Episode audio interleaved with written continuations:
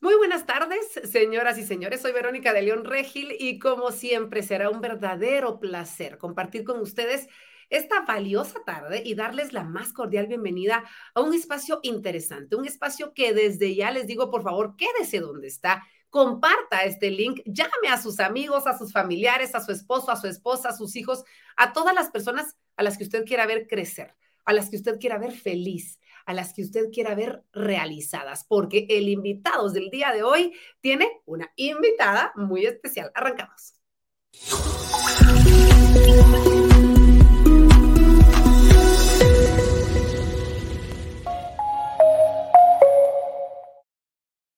Y es que como todos ustedes saben, o para las personas que son nuevas dentro de nuestra comunidad de invitados, es una plataforma creada por Banco Industrial para poder compartir bajo distintos formatos, para, a través de distintos puntos de vista, contenido de valor para todos los guatemaltecos y, por qué no decir, todas aquellas personas más allá de nuestras fronteras que se han unido a esta comunidad, porque estamos abiertos a todos los que quieran ser mejores personas. Hoy tendremos la oportunidad de contar con la participación de una importante conferencista, una mujer completa en todos los sentidos, que tiene una visión completamente diferente de la vida y ella tendrá la oportunidad de compartir con nosotros tips para alcanzar nuestras metas y que no se queden solamente en papel. Miren qué importante lo que vamos a hablar hoy. Por eso le decía, llame a todas las personas que pueda. Este link lo puede compartir desde ya por WhatsApp a todos sus contactos, en todos sus grupos, porque va dirigido a todos, independientemente de en qué momento de su vida estén,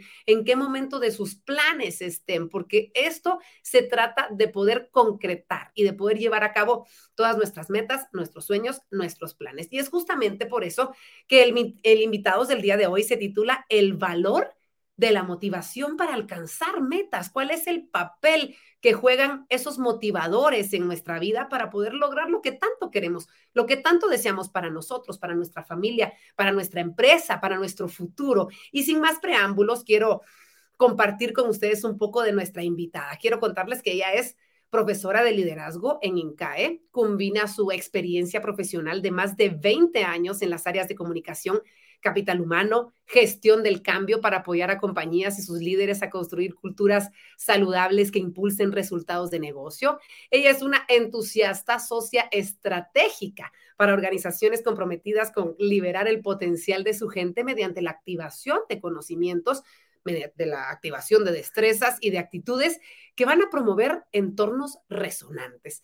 Antes de presentarles a nuestra gran invitada, quiero recordarles que tienen la posibilidad ustedes de ser parte activa de este espacio. ¿De qué manera? Pues nada más y nada menos que dejando sus comentarios, sus dudas. Yo sé que van a ser muchísimas. Yo sé que usted va a querer saber, conocer un poquito más sobre este tema y los comentarios están para ustedes. En los comentarios ustedes dejan sus preguntas, algún tema específico que quieran que aborde nuestra invitada algo que quieran saber y yo con mucho gusto, más o menos 15 minutos antes de que termine este momento, tendremos la oportunidad de realizarle sus preguntas a nuestra invitada. Y ahora sí, señoras y señores, quiero presentarles nada más y nada menos que a Rocío Pastor, que nos está acompañando esta tarde. Rocío, bienvenida, qué gusto poder saludarte. Qué gusto poder tenerte con nosotros en este espacio. Quiero contarte que esta es, una comunidad muy abierta que te quiere recibir con los brazos abiertos, pero sobre todo con los oídos bien abiertos para escuchar todo lo que tienes para decirnos. ¿Cómo estás?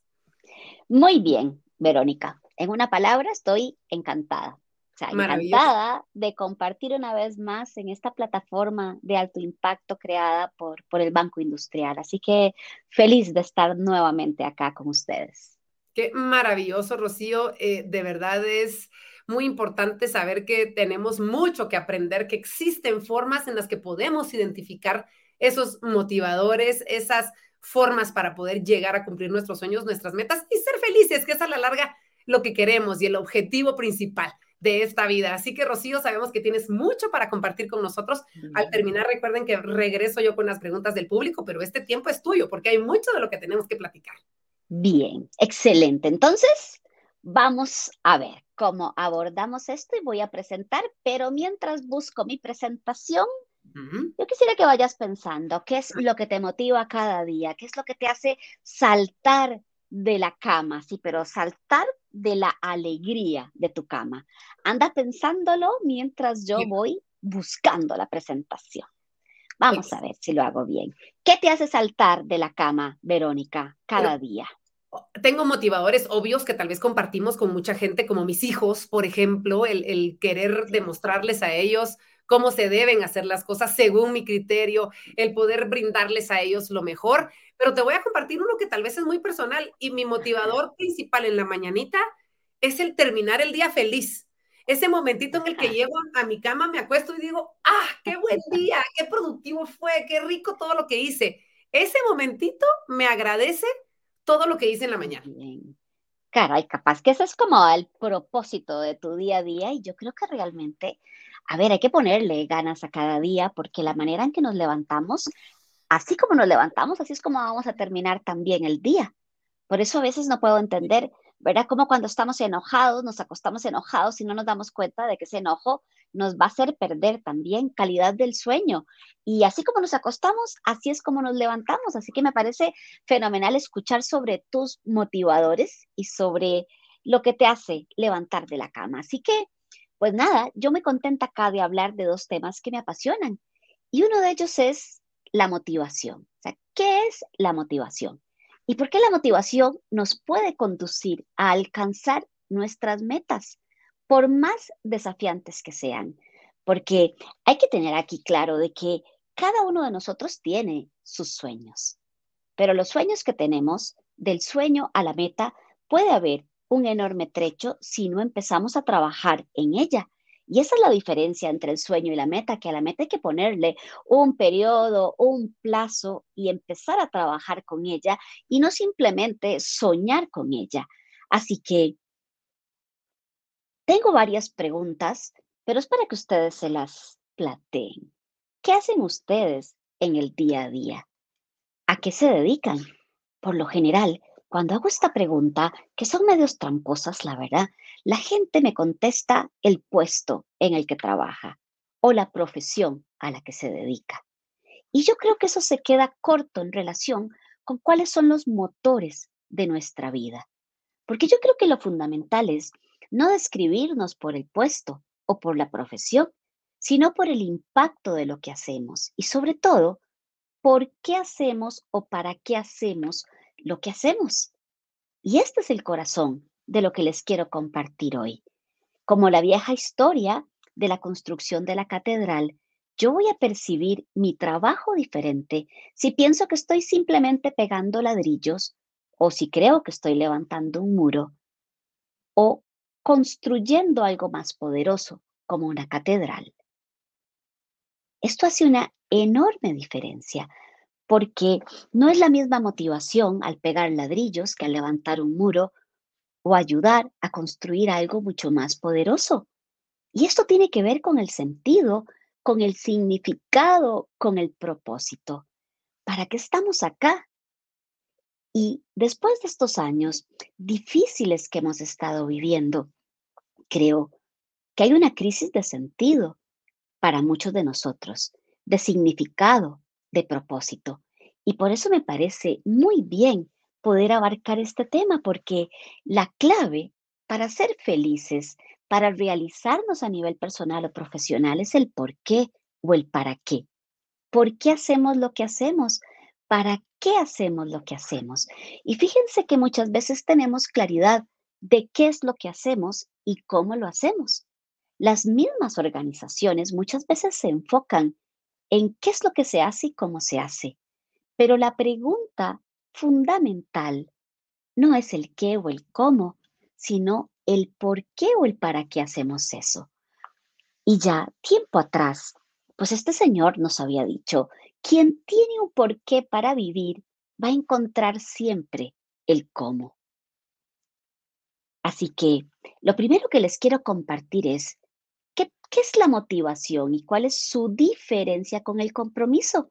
Y fíjense que la manera para mí más metafórica de compartirlo es que la motivación es lo que nos monta en la bicicleta, es lo que nos conduce a montarnos en esa bicicleta, pero el compromiso es lo que nos mantiene en movimiento. ¿Qué es la motivación?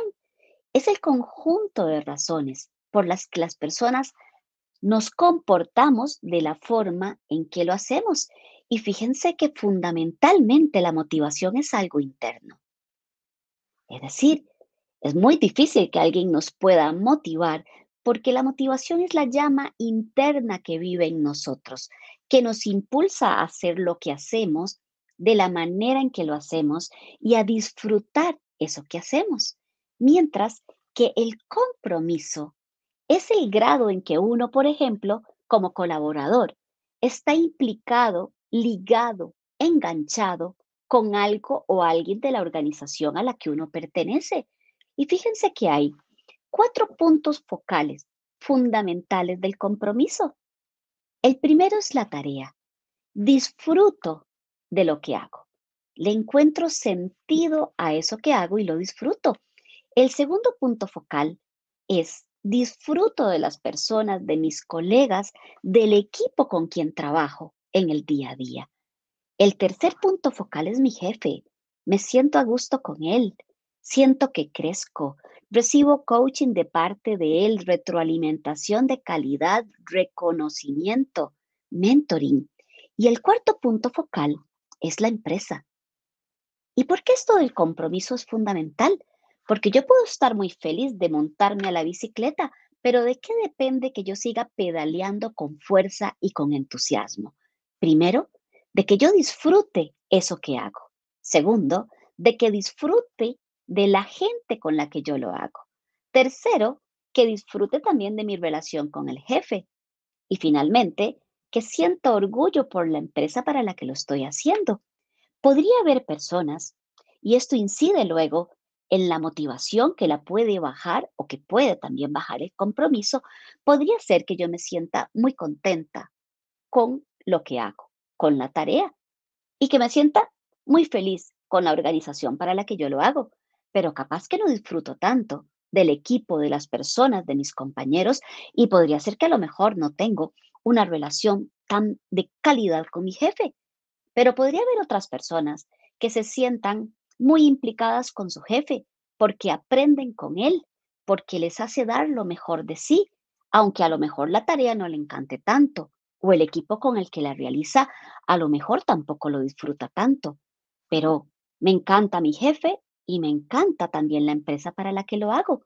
Lo ideal sería que cada uno de nosotros sienta disfrute de la tarea, que aprenda también a disfrutar y a compartir con el equipo con el que trabaja cada día, que construya una relación poderosa con su jefe y que se sienta orgulloso de lo que la empresa hace y para qué lo hace y de su impacto.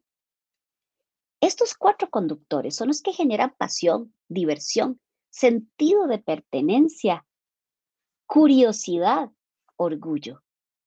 Y si nos subimos a la bicicleta contentos cada día, y si tenemos además resueltos estos puntos focales del compromiso, pues indudablemente vamos a pedalear con muchas más ganas cada día. Y por eso yo les quiero compartir hoy sobre qué es el motivo, qué son los motivos. No todos tenemos el mismo motivo.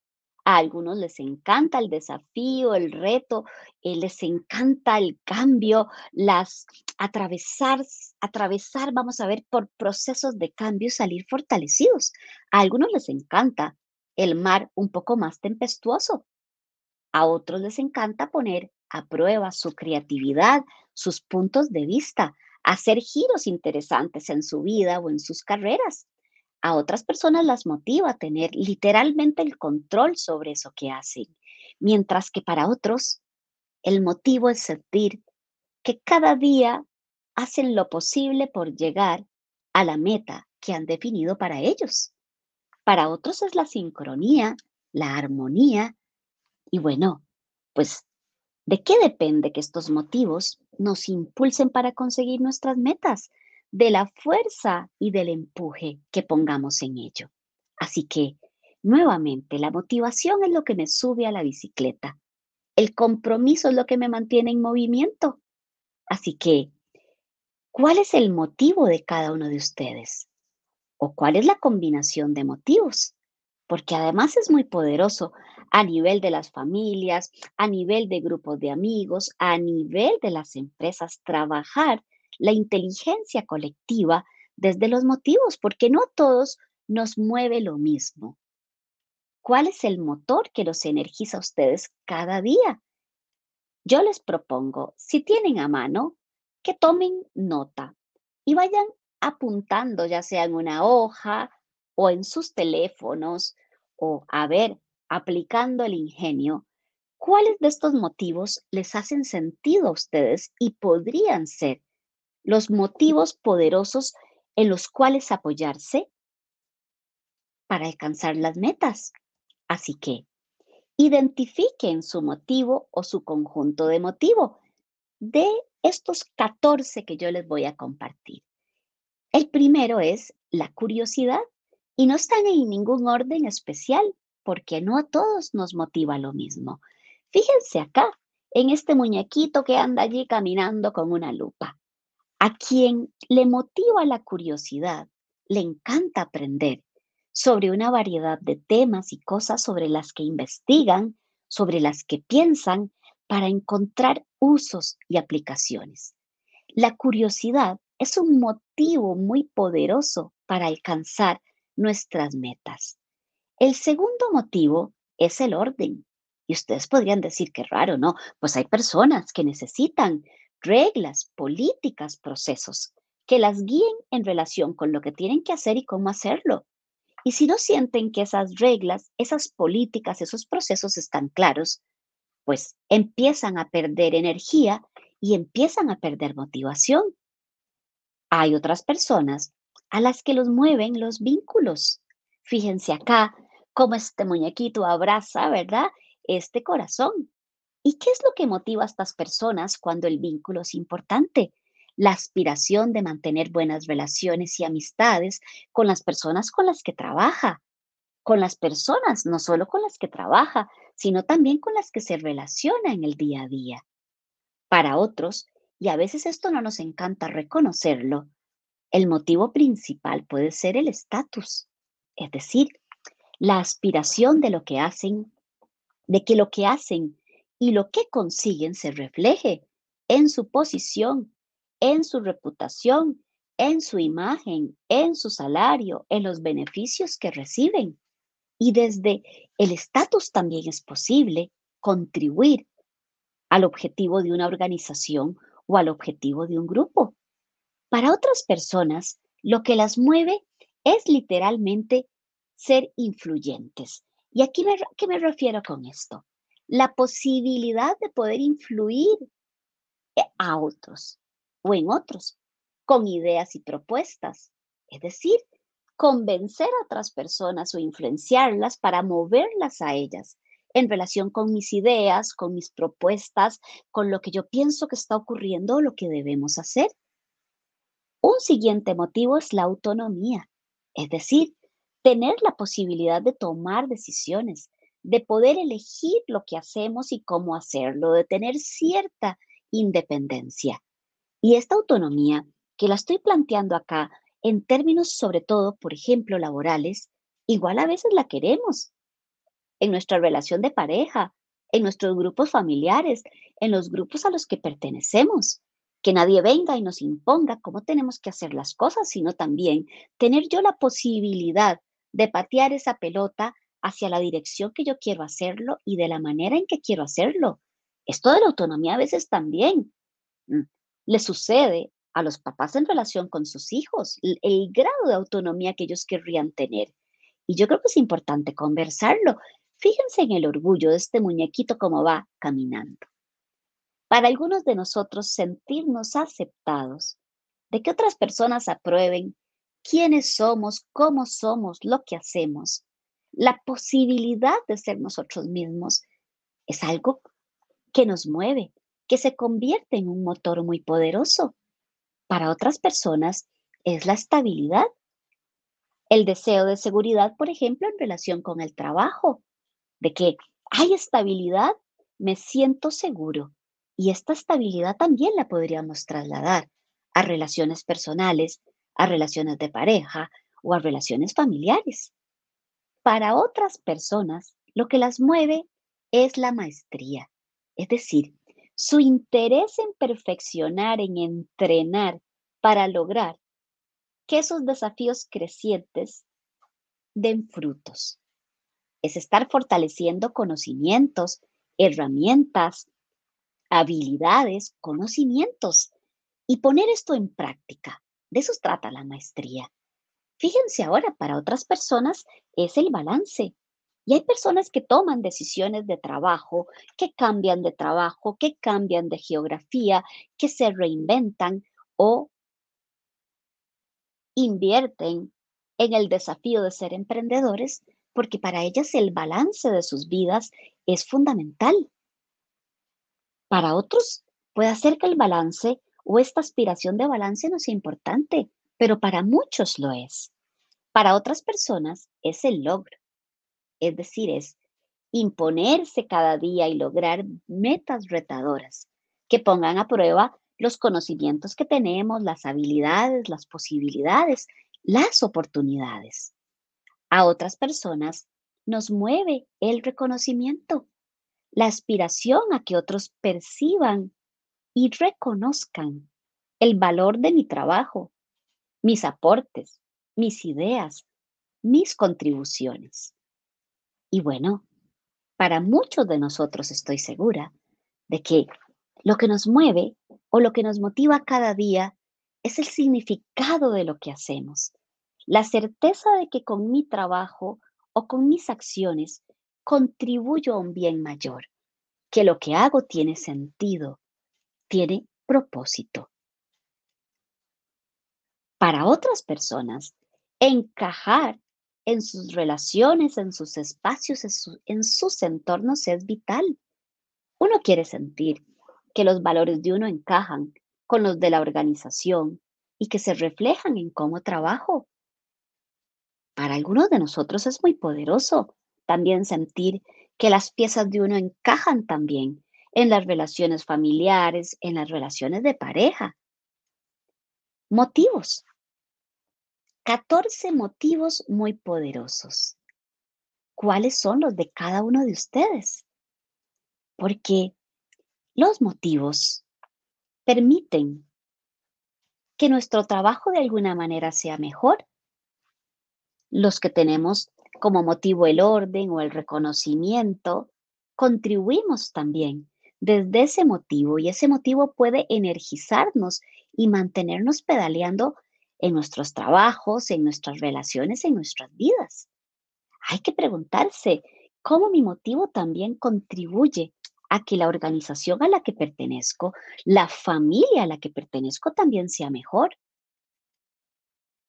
Y finalmente, ¿cómo mi motivo puede impulsar mis metas? ¿Cómo puedo apalancarme, apoyarme en aquello que me apasiona para lograr mis metas? Y yo creo que definitivamente los motivos están muy ligados con la manera en que nosotros nos empoderamos o podríamos hacerlo. ¿Para qué? Para tener motivación de ser mejores cada día, para demostrar hambre en el sentido positivo por aprender nuevas cosas, para retarnos continuamente a salir de nuestra zona de comodidad. Así que les he compartido cuál es la diferencia entre la motivación y el compromiso. Luego, les compartí 14 motivos poderosos.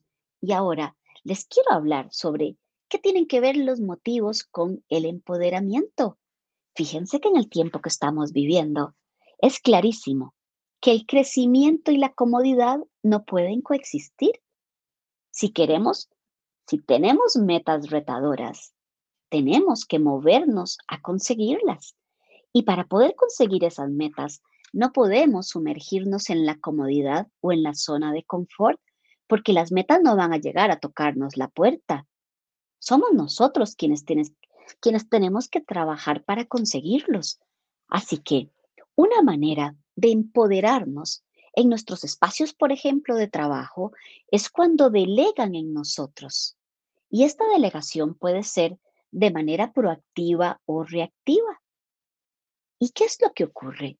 Mm, queremos una posición mejor, queremos una promoción, aspiramos, por ejemplo, a tener un mayor salario, quisiéramos a lo mejor eh, que nos desafíen con nuevos proyectos o retos. ¿Y qué es lo que sucede? Que muchas veces nos quedamos allí pensando que de veras alguien va a llamar a ofrecernos esto. Caemos en una serie de trampas, de frenos. Nos contamos una historia que muchas veces impide que aprovechemos mejor las oportunidades, por ejemplo, en el ámbito laboral.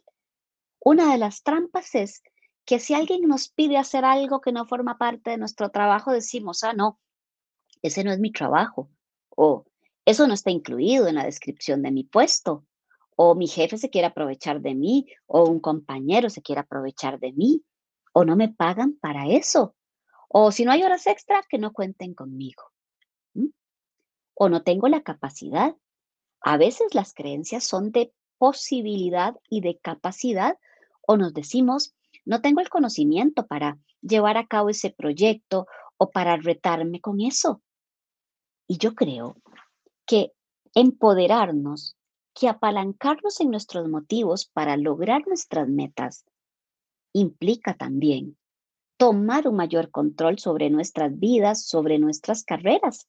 Fíjense en estos tres niveles de delegación. El primero es, nos dan autoridad para que yo haga recomendaciones. El segundo es autoridad para que yo ponga en práctica lo que he propuesto o lo que me han pedido y para informar. Pero este otro nivel es muy poderoso. Es la autoridad que nos dan plena para que nosotros podamos actuar. Ahorita cada uno de ustedes, ¿dónde se ubicaría? O si el jefe pensara, por ejemplo, en ustedes, ¿dónde lo ubicaría? En hacer recomendaciones, en poner en práctica e ir informando, o confían lo suficiente en nosotros, en nuestra fuerza, en nuestro empuje, en nuestros motivos y nos dan espacio pleno para actuar. Yo creo que eso es de lo que estamos hablando hoy. Y a mí esta frase de Franklin Roosevelt me encanta. Él decía, siempre que te pregunten si puedes hacer un trabajo, contesta que sí.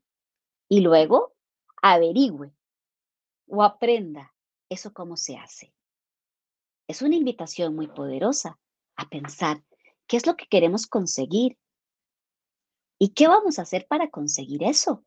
Y una manera muy poderosa, mágica de hacerlo es voluntariarnos para aceptar nuevos desafíos, nuevos retos, para adquirir visibilidad en las organizaciones a las que pertenecemos o para adquirir también visibilidad cuando estamos pensando en un cambio en nuestras vidas.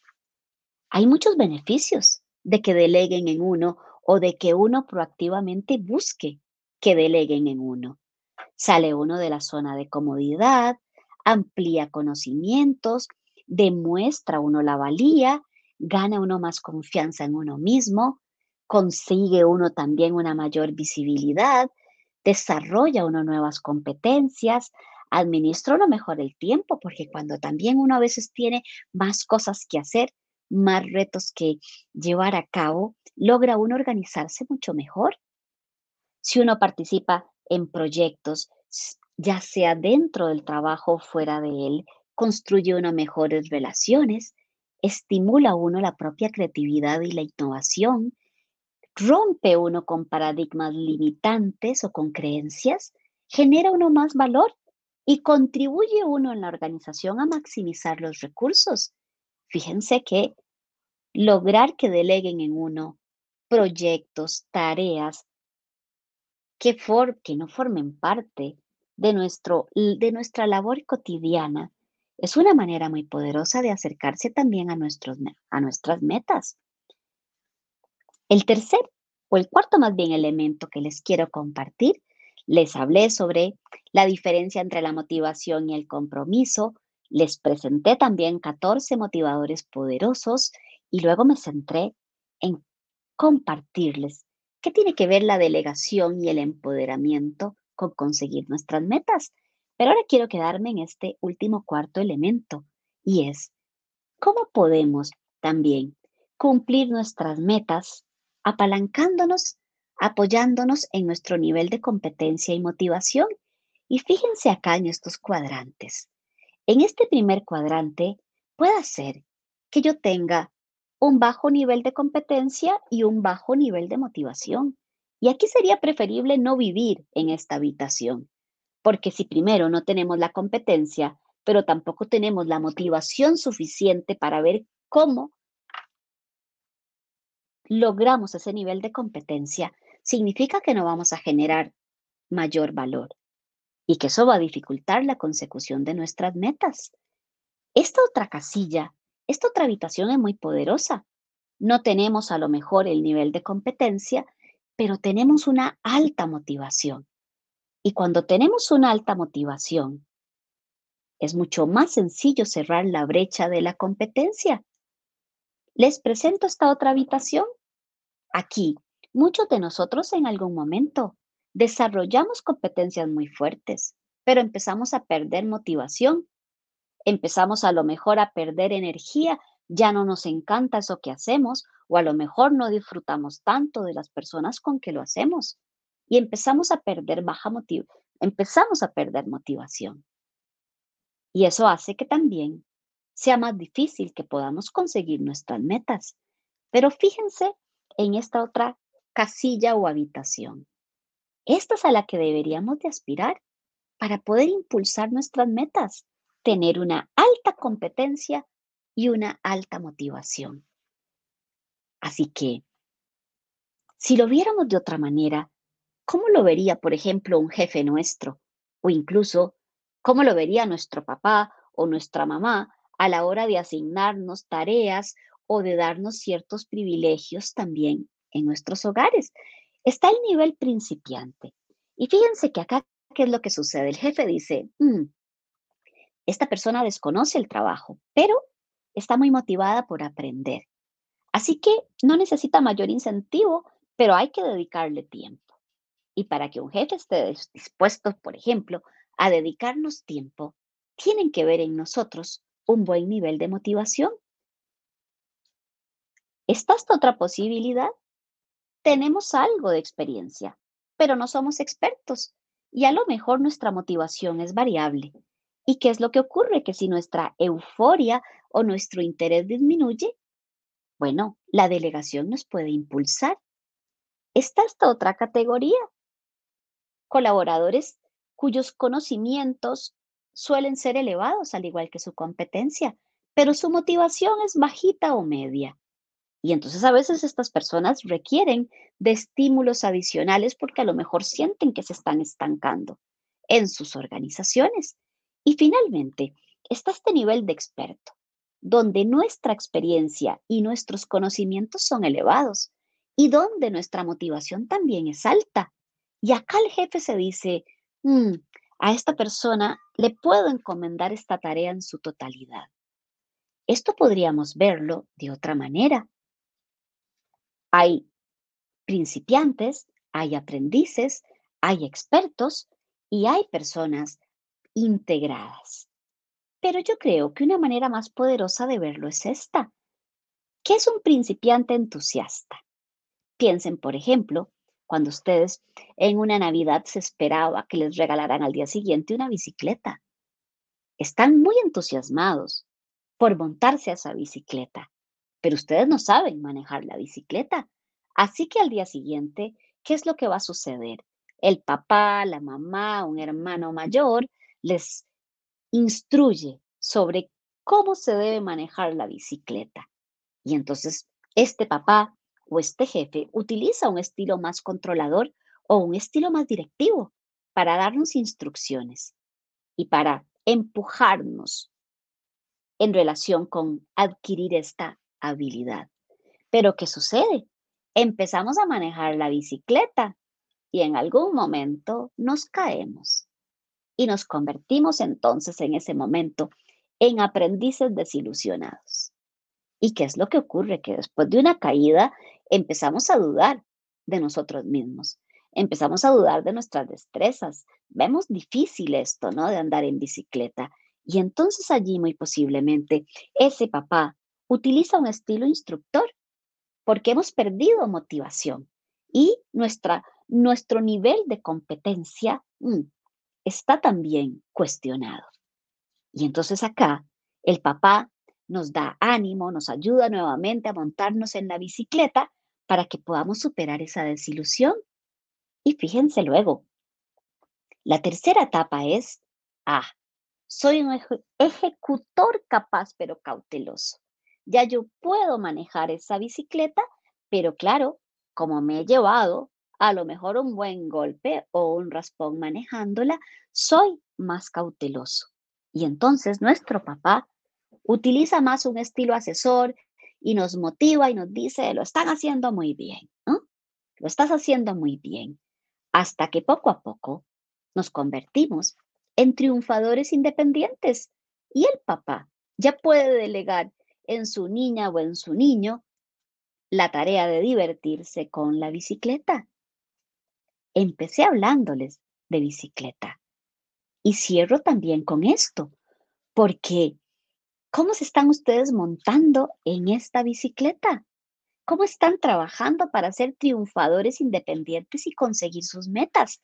Así que antes de entrar a la parte de preguntas, quiero invitarlos también a que conecten conmigo. A mí me encanta construir, construir el contenido, diseñarlo y compartirlo en las redes en las que yo participo. Así que motivación, metas, ¿qué me hace saltar de la cama? ¿Qué es lo que yo quiero conseguir? Y por eso quiero cerrar con estas frases antes de abrir el periodo para preguntas. Más bicicleta. Einstein decía, la vida es como montar en bicicleta. Para mantenerse en equilibrio, uno siempre tiene que estar en movimiento. A esto yo le sumaría, acuérdense de Alicia en el País de las Maravillas. Si uno no sabe hacia dónde va, entonces no importa el camino que uno tome. Podemos tener motivadores muy poderosos en nuestras vidas, pero si no hemos definido las metas que queremos conseguir, entonces es muy difícil que las podamos llegar a alcanzar, porque entonces no son metas, son simplemente sueños con los que buscamos saber cómo convertir este sueño en realidad. Hay que pasar del sueño a la meta. Y yo creo, aprovechando que tengo acá mi varita mágica, que la magia vive en cada uno de nosotros y que definir cuál puede ser ese conjunto de motivadores nos lleva a conseguir o a convertir que nuestros sueños se conviertan en metas. Porque acá yo creo que la clave es, si no sabemos a qué puerto nos dirigimos, todos los vientos van a ser desfavorables. Si sabemos qué es lo que queremos conseguir y tenemos claro qué es lo que nos impulsa, el viento entonces va a actuar a nuestro favor. Así que no basta con querer lo que queremos, no basta con soñar eso que soñamos. Lo que es fundamental es preguntarnos a nosotros mismos qué vamos a hacer para conseguir eso que queremos. Porque la clave de la supervivencia, y más en estos tiempos que estamos viviendo tan retadores, cambiantes, convulsos, es aprender a generar valor hoy y siempre. Así que mi invitación es esta a propósito de los motivadores y de las metas. Creo que cada día deberíamos de actuar como si eso que hacemos realmente marcara la diferencia porque funciona. Y esto nos permitiría luchar con más energía por esas metas, visibilizar el aporte que hacemos, tangibilizar el valor que realizamos cada día. Así que voy a dejar de compartir para que entremos entonces a ver qué preguntas hay acá y qué resuena en sus mentes y en sus corazones en relación con lo que les he compartido hoy. Voy a dejar de compartir. Muchas gracias, Rocío. Qué linda charla. Aquí estaba yo apuntando, tal y como pediste al principio de la charla. ¿Y cuáles de esos motivadores identificaste? Tengo curiosidad. Muchísimos, muchísimos. Yo creo que el, motivador de querer marcar la diferencia es, es, es bastante, de, de, dejar huella, ese de, saber que tenemos un objetivo, que, que estamos haciéndolo por algo, que, que se va a reflejar eso que estamos haciendo, que tiene un sentido. Por ahí me quedo yo, porque creo que lo podemos Em, relacionar con todo. Insisto, yo como mamá quiero saber que lo que estoy haciendo va a marcar la diferencia o tiene un sentido en la vida de mis hijos, en la vida de mi esposo, en mi vida como pareja, además.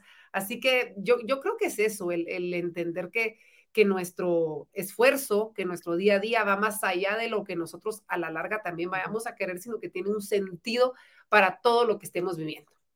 Fíjate cómo te brillan los ojos cuando hablas de tus motivos.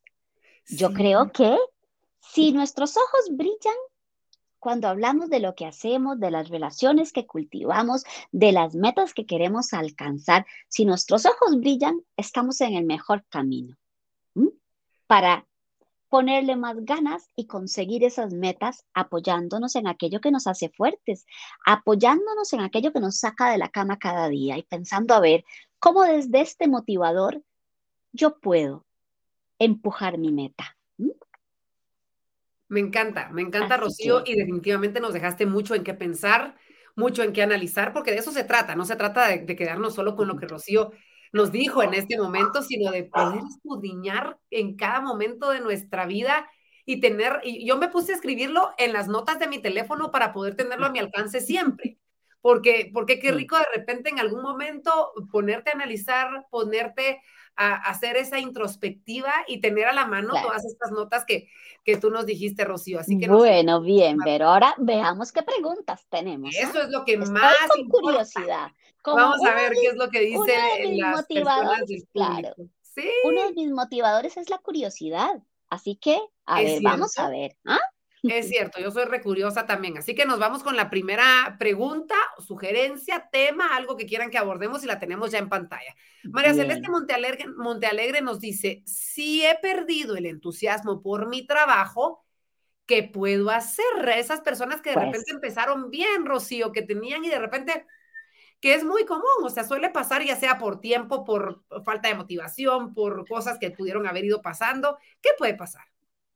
Bueno, pues yo creo que si uno ha perdido entusiasmo por el trabajo, tiene que salir a buscarlo y encontrarlo nuevamente. Tiene uno que preguntarse a ver qué es lo que podría haber provocado esa falta de entusiasmo.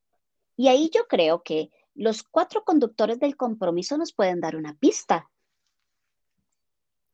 no estoy disfrutando del trabajo, no estoy disfrutando de los compañeros con que hago la tarea, no estoy disfrutando de mi relación con el jefe, a lo mejor ya no siento orgullo o nunca he sentido orgullo por la empresa por la que lo estoy haciendo.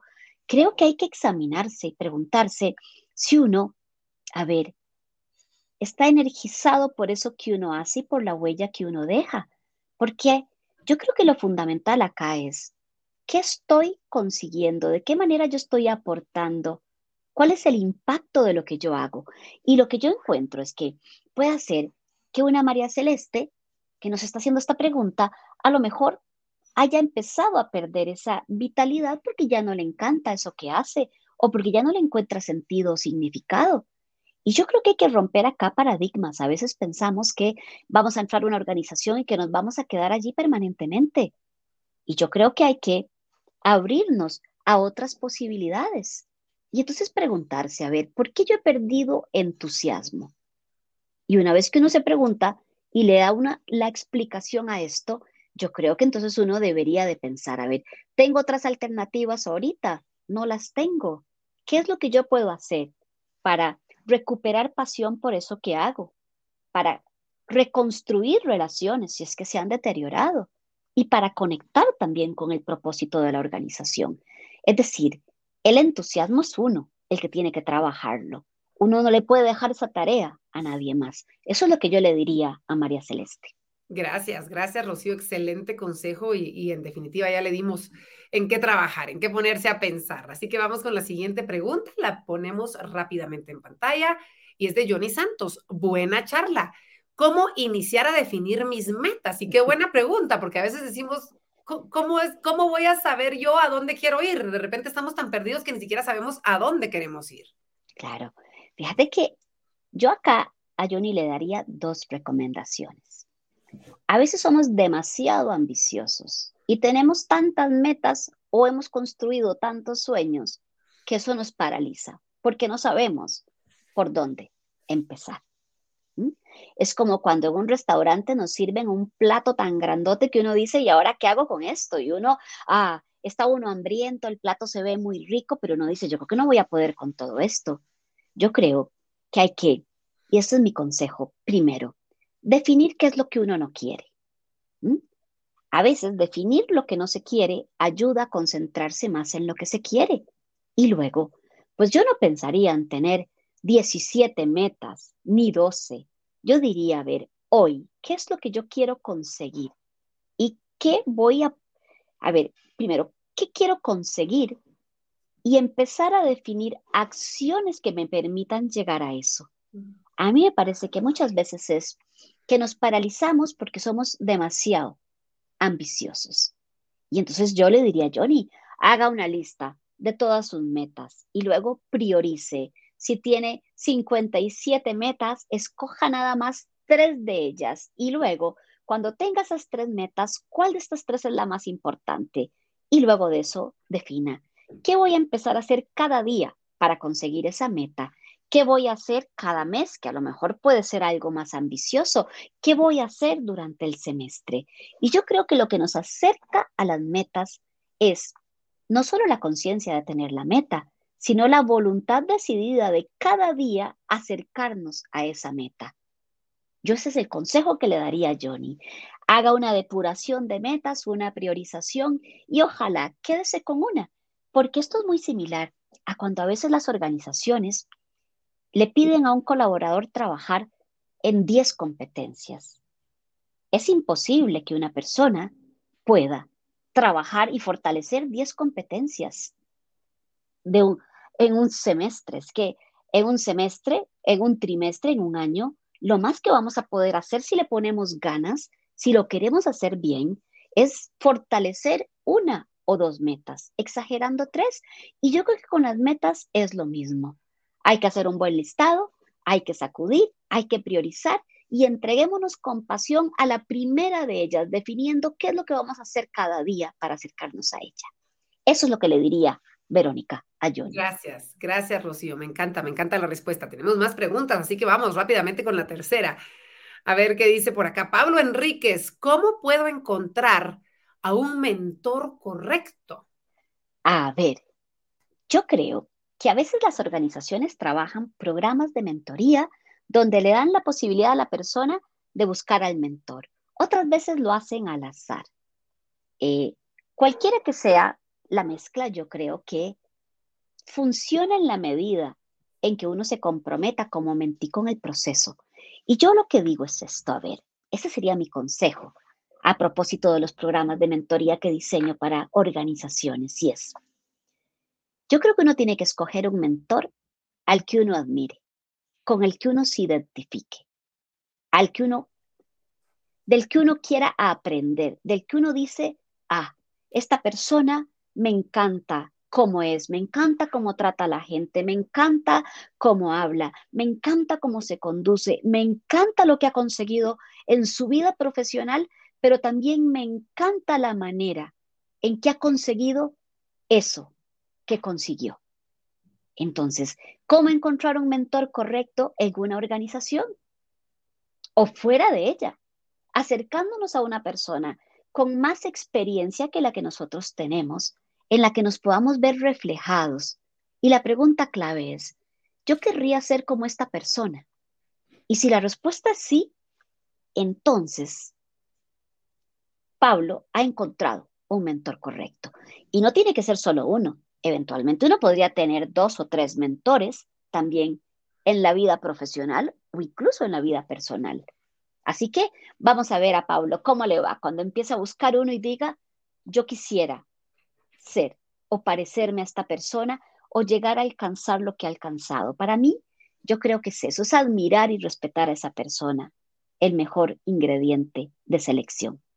Que empiece con su tarea, Pablo, entonces, y seguramente va a encontrar, va a encontrar. Vamos con otra pregunta del público. Llegaron muchas, y al igual que muchas felicitaciones, la ponemos rápidamente en pantalla. Ana Patricia Boche Ventura nos dice, ¿tiene algún libro? ¿En qué red la encuentro para empoderar mi negocio? Qué buena pregunta, Ana Patricia, gracias.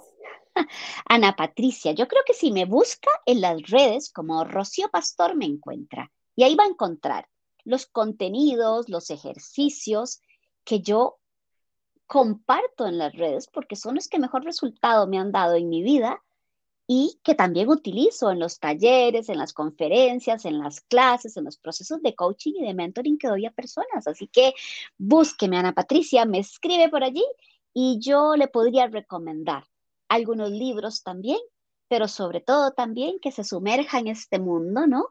Eh, y encuentre, según el tema, algunos tips o consejos para empoderar tu negocio, porque el tema acá es que para poder empoderar tu negocio, Ana Patricia, primero tenés que estar empoderada vos. Al final, uno es la cara, cuando uno es un emprendedor, uno es la cara de su negocio y uno tiene que creérselo. Y eso implica confianza, determinar muy bien cuáles son esos motivadores y reflejar esto también en la interacción que uno tiene en redes sociales o en las relaciones interpersonales que uno construye. Así que el empoderamiento de tu negocio empieza por tu propio empoderamiento. Excelente, Rocío. Gracias. Tenemos más preguntas. Ponemos rápidamente en pantalla la siguiente. Vamos a ver, Jimena Hernández Abascal nos dice, ¿cómo puedo convertirme en un triunfador independiente? Me encanta, esto me encanta porque esta niña que va ahí ya en la bicicleta sin ningún miedo de caerse y que está disfrutando, lo ejemplifica muy bien. Y yo creo que para ser un triunfador independiente uno tiene que saber qué es lo que uno quiere y estar dispuesto a hacer cada día lo que sea necesario para conseguirlo. Eso significa que uno tiene que disfrutar mucho eso que hace y también disfrutar el proceso de aprendizaje para adquirir conocimientos, habilidades, destrezas. Para ser un triunfador independiente uno necesita dos elementos muy poderosos.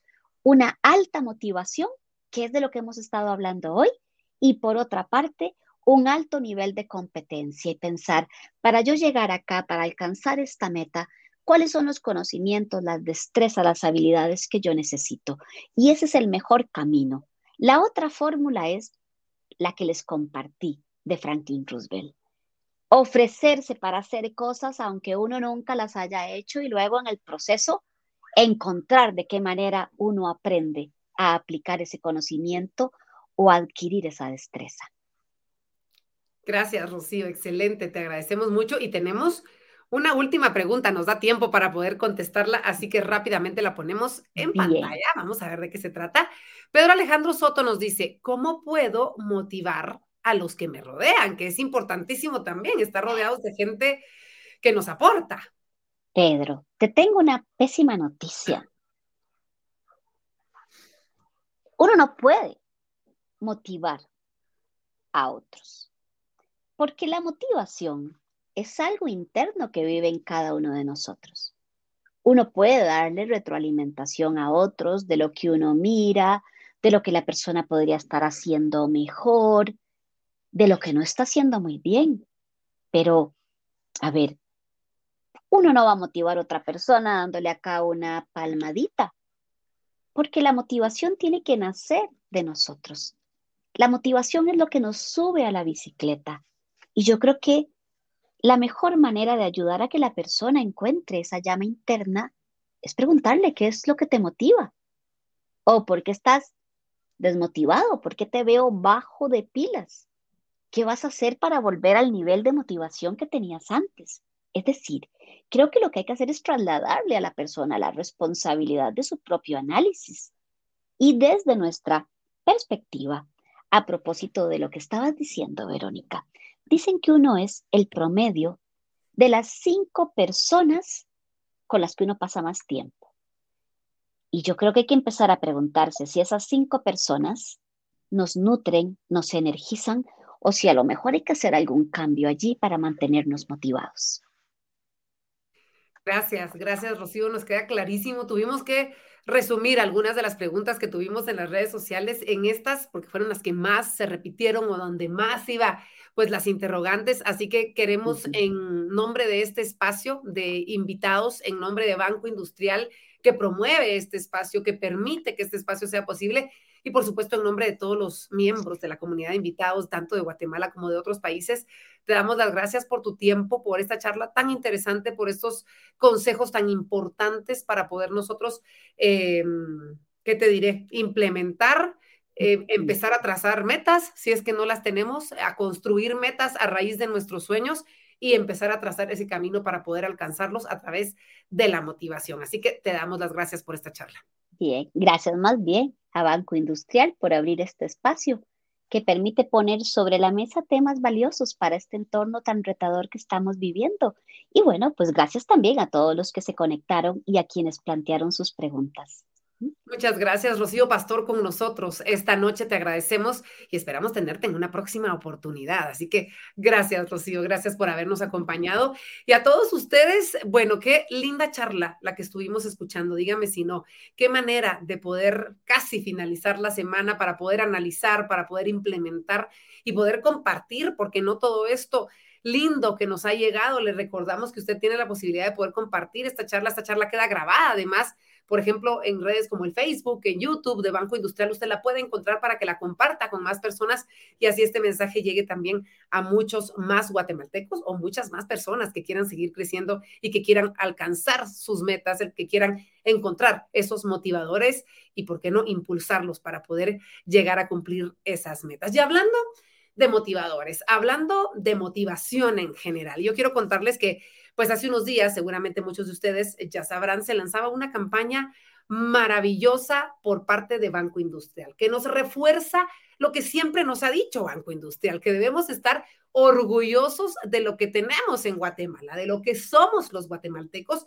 y motivarnos a hacer cosas grandes porque podemos lograrlo y tenemos todo lo necesario para poder lograrlo. Si usted ha estado escuchando y ha estado viendo la palabrita, démosle en diferentes partes, es porque eso es justamente lo que nos está invitando Banco Industrial a todos los guatemaltecos. Y hoy queremos presentarles a todos ustedes este video. Ponga atención, abra su corazón y deje que lo inspire, porque es uno de los principales motivadores de esta noche. Démosle.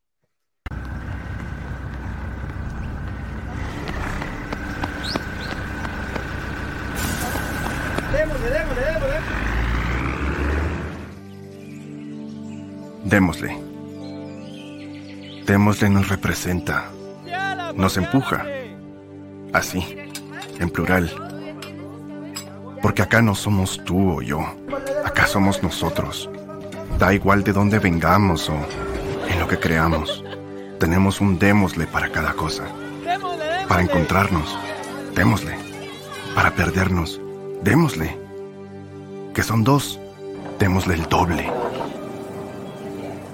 Démosle a enamorarnos, a buscar nuestro espacio, a tener más espacio. Si alguien nos necesita, démosle con todo. Démosles un comienzo. Démosle pues. Pero también puede ser un final. Démosle a lo que nos une y a lo que nos diferencia Démosle. Démosle también a los lunes. Despertate ya, mija, démosle. Aunque cueste. Y si escuchamos más, creamos en lo nuestro. Y en los nuestros. Riámonos hasta que nos falte el aire. Démosle. Démosle. Démosle. Y démosle. Pero démosle con el alma. Banco Industrial. Juntos, siempre hacia adelante. Démosle. Qué belleza de mensaje. Díganme si no. Yo sé que si estuviéramos en vivo ahorita estaríamos todos aplaudiendo.